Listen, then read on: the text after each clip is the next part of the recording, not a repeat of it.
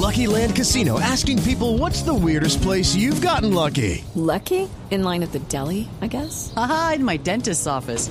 More than once, actually. Do I have to say? Yes, you do. In the car before my kids' PTA meeting. Really? Yes. Excuse me, what's the weirdest place you've gotten lucky? I never win and tell. Well, there you have it. You can get lucky anywhere playing at LuckyLandSlots.com. Play for free right now. Are you feeling lucky? No purchase necessary. Void where prohibited by law. 18 plus. Terms and conditions apply. See website for details. 8 de la mañana, un minuto. La fiscalía se declara en alerta por la evasión de prueba de alcoholemia en los casos de conductores sorprendidos manejando borrachos.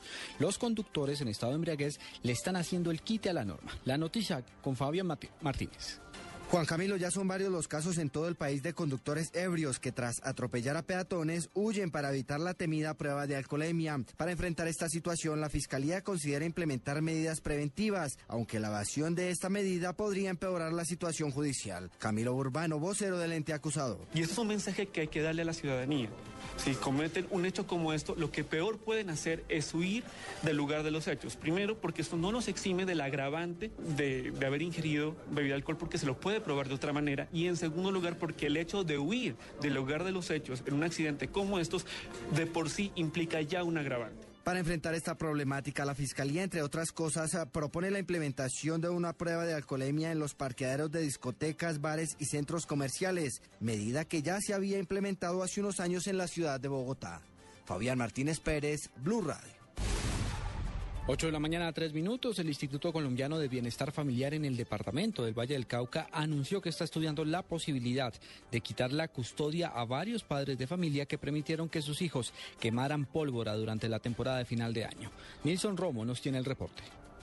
De los 14 procesos a padres de niños quemados con pólvora en el Valle del Cauca, el ICBF amonestó en Cali a una familia de uno de los menores y otras dos deben hacer cursos pedagógicos. John Arley Murillo, director regional del ICBF Valle del Cauca. Ya hemos abierto proceso en 14 de ellos. En tres casos hemos remitido a los adultos a la fiscalía para que sean investigados por lo ocurrido. En un caso hemos amonestado a una familia y en dos más han sido remitidos a cursos pedagógicos en la Defensoría del Pueblo. Hay un par de casos con cierta gravedad, niños que aún se encuentran con atención intrahospitalaria. Si evidenciamos que en algún caso el niño puede ser en riesgo por la negligencia o acción de los padres, se podría pensar en tomar una medida de esa. A la fecha se registran 30 niños quemados en la geografía Valle Caucana. Desde Cali, Nelson Romo, Blue Radio.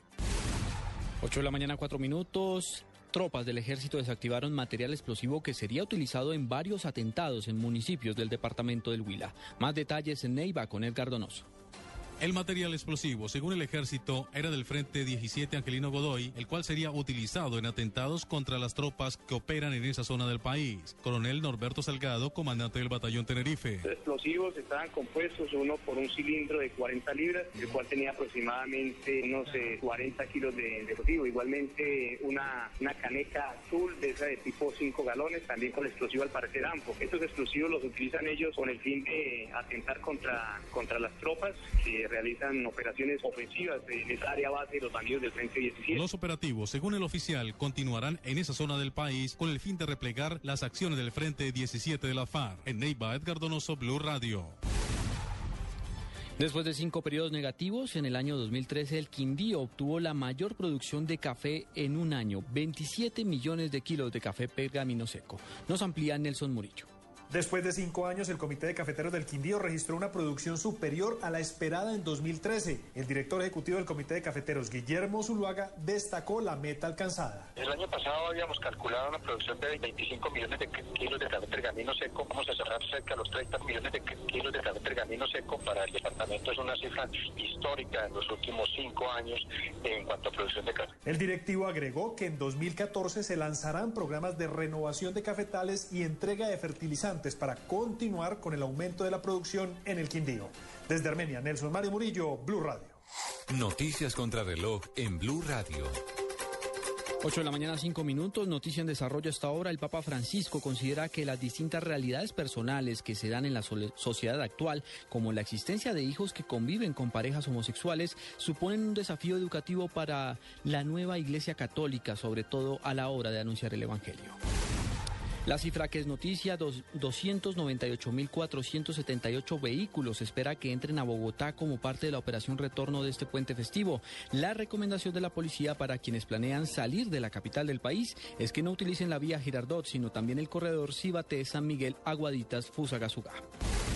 Y quedamos atentos al proceso de destitución del alcalde de Bogotá, Gustavo Petro. La presidenta del Polo Democrático, Clara López, manifestó que el partido debe tener listo un candidato a la alcaldía de Bogotá si prospera la revocatoria del mandatario o si la Procuraduría General deja firme la sanción disciplinaria en su contra. Ampliación de estas y otras informaciones en blurradio.com. Continúen con En Blue Jeans.